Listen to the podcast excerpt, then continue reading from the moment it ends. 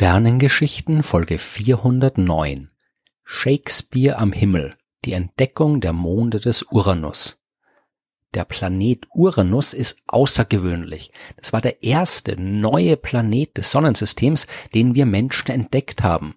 Bis zum Jahr 1781 hat niemand auch nur damit gerechnet, dass daneben den immer schon bekannten und für alle ohne irgendwelche Hilfsmittel sichtbaren Planeten Merkur, Venus, Mars, Jupiter und Saturn noch weitere Planeten die Sonne umkreisen könnten. Aber dann hat Wilhelm Herschel den Uranus entdeckt und gezeigt, dass das Sonnensystem viel größer ist, als man gedacht hat. Und noch mehr, er hat gezeigt, dass es da noch was zu entdecken gibt, dass man sich nicht darauf beschränken muss, die Positionen und Bahnen der bekannten Himmelskörper zu katalogisieren, sondern dass man sich auf die Suche nach völlig neuen Himmelskörpern machen kann. Herschel hat aber nicht nur den Uranus selbst entdeckt, sondern ein paar Jahre später, im Jahr 1787, auch noch zwei Monde, die diesen neuen Planeten umkreisen. Die tragen die Namen Titania und Oberon. Das klingt schon irgendwie passend zum Rest vom Sonnensystem, wo ja alles nach irgendwelchen Göttergestalten benannt ist. In dem Fall sind es aber Figuren aus dem Theaterstück Ein Sommernachtstraum von William Shakespeare. Titania ist die Königin der Elfen und Oberon ihr Ehemann. Meine, gut, ob man die Planeten jetzt nach fiktiven Göttern oder fiktiven Elfen benennt, ist eigentlich egal. Aber so oder so, es hat sich seitdem eingebürgert, die Monde des Uranus vor allem nach Figuren aus den Werken von Shakespeare zu benennen. Und deswegen widmen wir uns in der Folge der Sternengeschichten ein bisschen dem himmlischen Theater.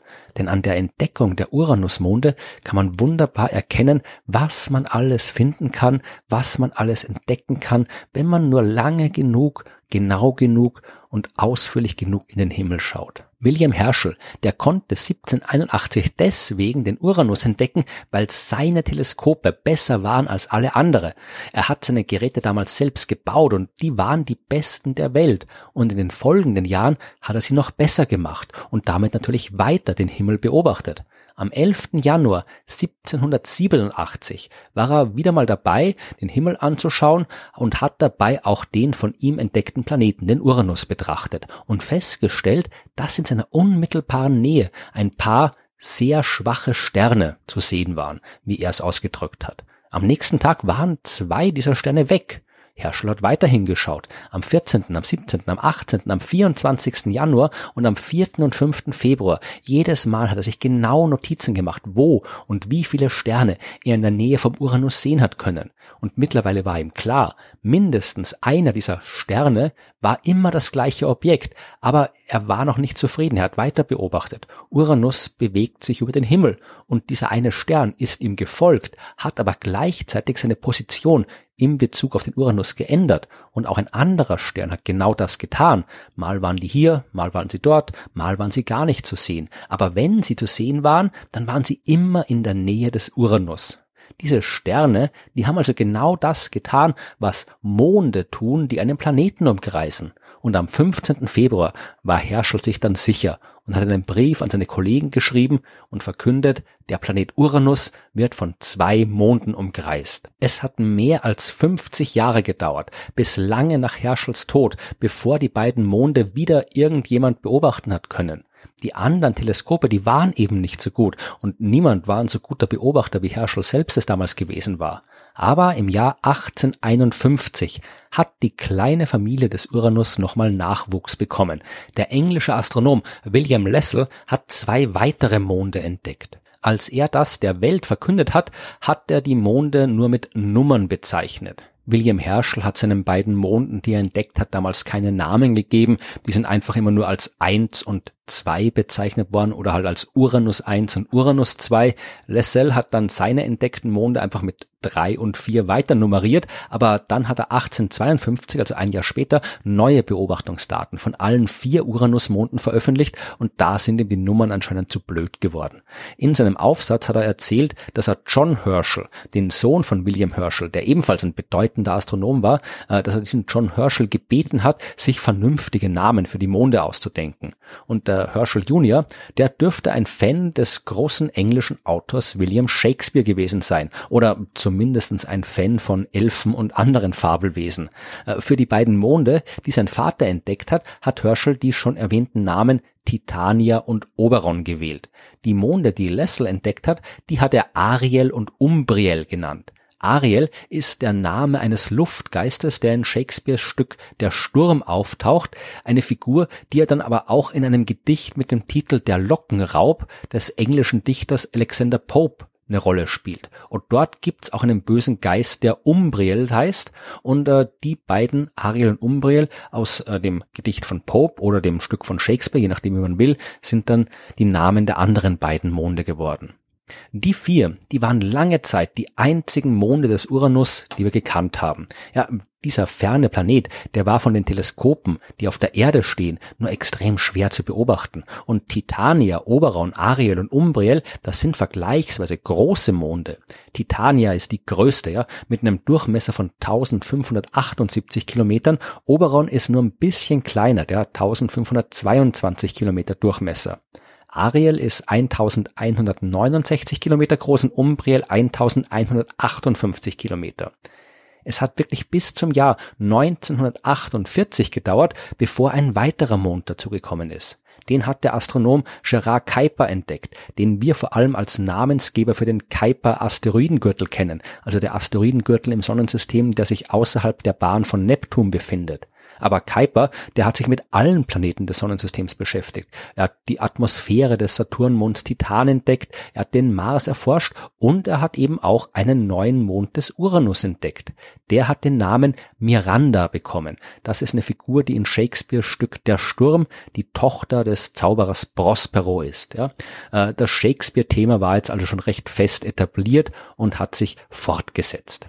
Bevor dann noch mehr Figuren aus dem literarischen Universum die Namensgeber von Uranusmonden geworden sind, haben wir aber auf die Erforschung der äußeren Planeten durch Raumsonden warten müssen. Von der Erde aus war bis dahin nichts mehr zu entdecken. Miranda mit einem Durchmesser von 471 Kilometern war wirklich winzig, vor allem wenn man bedenkt, dass der Abstand der Monde mitsamt Uranus von der Sonne knapp 20 Mal größer ist als der Abstand der Erde von der Sonne. Es hat also wirklich gedauert, bis die Raumsonde Voyager 2 Ende 1985 als erste Raumsonde überhaupt am Uranus vorbeigeflogen ist. Erst da ist wieder ein neuer Mond entdeckt worden der hat den Namen des äh, Feengeistes Puck bekommen, ja, der quasi die Hauptrolle in der Sommernachtstraum von Shakespeare spielt. Gefunden hat den der amerikanische Astronom Stephen Sinnott. Der hat sich die Bilder der Voyager-Sonde wirklich ganz genau angeschaut, denn nachdem der im Dezember 85 Puck gefunden hat, hat er im Januar 1986 noch sechs weitere Monde entdeckt. Die heißen Portia, Rosalind, Cressida, Juliet, Desdemona und Belinda. Und das ist quasi so ein Best-of aus Shakespeares Werken. Portia kommt aus der Kaufmann von Venedig, Rosalind aus dem Stück Wie es euch gefällt, Cressida äh, aus Troilus und Cressida, Juliet ist natürlich die Julia aus Romeo und Julia und Desdemona spielt in Othello mit. Nur bei Belinda gibt's wieder eine kleine Abweichung. Da hat äh, Stephen Sinnott wieder mal auf eine Figur aus einem Pope-Gedicht, beziehungsweise aus dem Pope-Gedicht Der Lockenraub zurückgegriffen, aus dem auch schon die Namen Ariel und Umbriel stammen. Stephen Sinnott, der war aber nicht der Einzige, der auf den Bildern der Voyagers und der Monde gefunden hat. Da gab es ein ganzes Team, das die ausgewertet hat. Ja, Bradford Smith, der hat in diesen Bildern den Mond Bianca entdeckt und Richard Terrell hat Ophelia und Cordelia gefunden. Der Januar 1986, das war wirklich ein guter Monat für Uranus-Mondentdecker. Nach Puck sind insgesamt neun weitere dazugekommen. 15 Stück insgesamt hat man damit schon gekannt. Die meisten waren wirklich Winzlinge. Puck ist immerhin noch 162 Kilometer groß, alle anderen deutlich kleiner, die meisten kleiner als 100 Kilometer. 1987 war dann auch wieder mal die Erde an der Reihe. Ja, nicht mit neun Monden. Wir haben immer noch nur unseren einen eigenen Mond. Aber nach der Mondflut, die wir den Bildern der Raumsonde Voyager 2 zu verdanken hatten, war es jetzt wieder mal ein Team aus Astronomen, die Bilder mit dem großen 5-Meter-Teleskop der Hale-Sternwarte in Kalifornien von der Erde aus gemacht haben. In der Nacht von 6.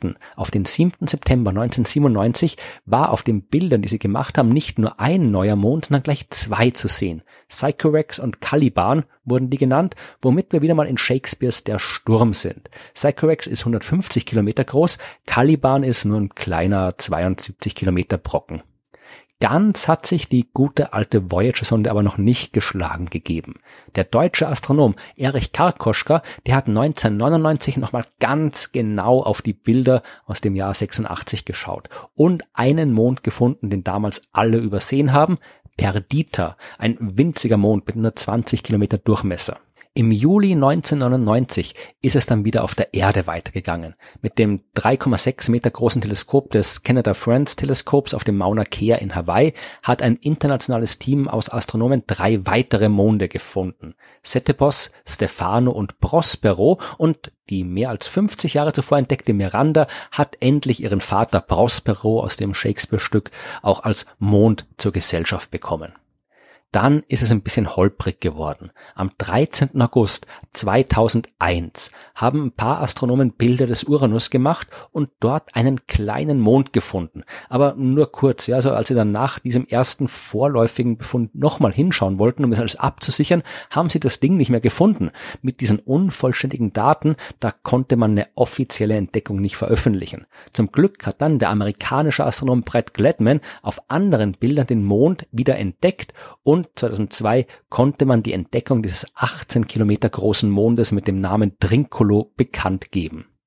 Gladman, der war überhaupt sehr gut im Nachspüren verlorener Monde, denn neben Drinkolo waren auf den Bildern auch zwei weitere unbekannte Monde zu sehen, deren Existenz erst durch die Arbeiten von Gladman bestätigt werden konnten. Äh, die heißen Francisco und Ferdinand. Und eigentlich wäre auf dem Bild, auf diesem einen Bild aus dem Jahr 2001 noch ein vierter Mond zu sehen gewesen. Den hat aber keiner bemerkt. Erst 2003 haben andere Astronomen nochmal mit einem anderen Teleskop hingeschaut und ihn gefunden. Das war Margaret und die war jetzt auch offiziell Teil der Uranus-Shakespeare-Familie. Im Jahr 2003 durfte dann auch endlich mal das Hubble Weltraumteleskop mitspielen. Das hat ja im Laufe seines langen Lebens jede Menge Himmelskörper beobachtet und entdeckt, ferne Galaxien, schwarze Löcher, die Planeten anderer Sterne. Aber das erste Mal, als das Hubble-Teleskop einen neuen Mond des Sonnensystems gefunden hat, war es ein Mond des Uranus beziehungsweise waren es zwei am 25. August 2003, die entdeckt wurden, Mab und Cupid. Damit steht die Liste der Uranus-Monde bei 27 Stück. Die letzten beiden Monde, die gefunden worden sind, Mab und Cupid, das sind nur winzige, 10 Kilometer große Brocken. Und ganz allgemein muss man feststellen, dass wir über die Monde des Uranus nicht viel wissen. Bis auf diesen kurzen Besuch von Voyager 2 im Jahr 1986 haben wir keine Bilder aus der Nähe gemacht. Da war keine andere Raumsonde dort. Und selbst damals hat das mit den Bildern der Monde kaum funktioniert. Voyager, die sollte ja weiter zu Neptun fliegen. Und die dafür nötige Bahn, die hat nirgendwo in der Nähe eines der Monde vorbeigeführt beziehungsweise sie konnte höchstens in der Nähe eines einzigen Mondes vorbeiführen. Uranus, der ist ja quasi umgekippt. Uranus hat eine extrem gekippte Rotationsachse, der rollt eher um die Sonne, ja, weil seine Rotationsachse um mehr als 90 Grad aus der Senkrechten in Bezug auf die Bahnebene gekippt ist. Oder ganz anders gesagt, als Voyager auf Uranus zugeflogen ist, sahen Uranus und seine Monde für die Sonde aus wie eine Zielscheibe. Uranus in der Mitte und rundherum oben und unten unten links und rechts die Monde verteilt. Und um den Kurs auf Neptun zu setzen, musste die Sonde knapp an Uranus vorbeifliegen, sehr knapp, und damit zwangsläufig alle Monde verpassen, die ja alle irgendwo anders rund um Uranus verteilt waren. Es gibt Bilder von Titania und Oberon, die aus einer Entfernung von 365.000 bzw. 470.000 Kilometer gemacht worden sind. Ariel und Umbriel, die hat man auch noch halbwegs fotografieren können, aber schon von äh, Puck und Belinda gibt's nur grob pixelige Bilder und der ganze Rest ist nur als kleiner Punkt auf diversen Aufnahmen zu sehen. Die einzige Ausnahme, das ist der Mond Miranda. Genau dort ist Voyager 2 am 24. Januar in einer Entfernung von nur 29.000 Kilometer vorbeigeflogen. Von Miranda haben wir also hochauflösende Bilder. Und zum Glück haben wir die. Denn dort gibt's was, was wir bis dahin noch nirgendwo anders im Sonnensystem gesehen haben. Da gibt's die Verona Rupes. Das ist eine 20 Kilometer hohe Klippe. Die größte bekannte Klippe des Sonnensystems, 20 Kilometer. Der Mount Everest, der höchste Berg der Erde, der ist nur 8,8 Kilometer hoch. Von dieser Klippe geht's mehr als das Doppelte weit runter. Würde ein Mensch von dieser Klippe runterspringen, würde er mehr als zwölf Minuten brauchen, um unten anzukommen. Der Mond, selbst Miranda, hatte nun einen Durchmesser von 471 Kilometern und besteht zu einem großen Teil aus Eis hat also eine geringe Dichte, eine geringe Masse und dementsprechend auch eine geringe Anziehungskraft. Deswegen fällt man langsam, aber nicht unbedingt sanft. Man hat ja sehr, sehr viel Zeit, um während des Falls zu beschleunigen. Es gibt keinen Luftwiderstand, der einen bremsen könnte, weswegen man am Ende des langen Falls mit mehr als 200 kmh auf dem Boden von Miranda aufschlagen würde. Die Entdeckung der Uranusmonde, die zeigt sehr schön ganz genau das, was Wilhelm Herschel 1781 eindrucksvoll der ganzen Welt gezeigt hat. Wenn man nur genau genug hinschaut, dann gibt's da draußen im Universum was zu entdecken. Herschel selbst hat die ersten Monde entdeckt, dann kamen andere, dann kam eine Raumsonde und hat noch genauer hingeschaut. Selbst wenn man die alten Bilder der Raumsonde nur ganz genau angeschaut hat, hat man immer noch was gefunden, was andere übersehen haben. In der Astronomie, da kann man nur schauen, aber das sollten wir auf jeden Fall tun, nicht nur beim Uranus, überall, aber eben auch beim Uranus. Die bekannten Monde sind zwar nicht so bekannt, wie wir sie gern kennen würden, aber das, was wir bis jetzt wissen, ist faszinierend genug. Titania und Oberon und vielleicht auch Umbriel und Ariel, die sind groß genug und bestehen aus ausreichend viel Eis, um unter ihrer gefrorenen Oberfläche vielleicht einen Ozean aus flüssigem Wasser zu besitzen. Die ganzen kleinen Windsmonde, das könnten Asteroiden sein, die aus dem viel weiter entfernten Kuipergürtel stammen und von Uranus eingefangen worden sind. Was super wäre, denn die Asteroiden des Kuipergürtels, die sind enorm weit weg. Ja, die können wir nicht vernünftig erforschen, bis da eine Raum Raumsonde ist, dauert's ewig. Wenn Uranus aber ein paar dieser Asteroiden aus dem Kuipergürtel für uns näher an der Sonne gehalten hat, ist das eine tolle Chance für die Forschung. Die ganz kleinen Monde, Mab und Cupid, die könnten die Quelle der dünnen Staubringe sein, die Uranus umgeben. Und Ophelia und Cordelia, die halten diese Ringe mit ihrer Gravitationskraft in Form. Und dann ist ja dann noch Miranda mit der irren Geografie, mit der zerrissenen, zerklüfteten Oberfläche. Wo kommt sowas Gewaltiges wie diese Verona-Rupes-Klippe her? Ist der Mond vielleicht mal bei einer Kollision fast auseinandergerissen worden und hat sich dann mehr schlecht als recht wieder zusammengefügt? War irgendwas anderes dafür verantwortlich? Wir wissen es nicht genau. Wenn wir mehr über die faszinierenden Monde des Uranus wissen wollen, müssen wir dorthin. Wir müssen genauer nachschauen. Und wenn wir das tun, dann werden wir mit Sicherheit auch noch ein paar weitere unbekannte Monde finden. Shakespeare, der hätte auf jeden Fall noch genug Personal in seinen Büchern versammelt, damit uns die Namen nicht ausgehen würden.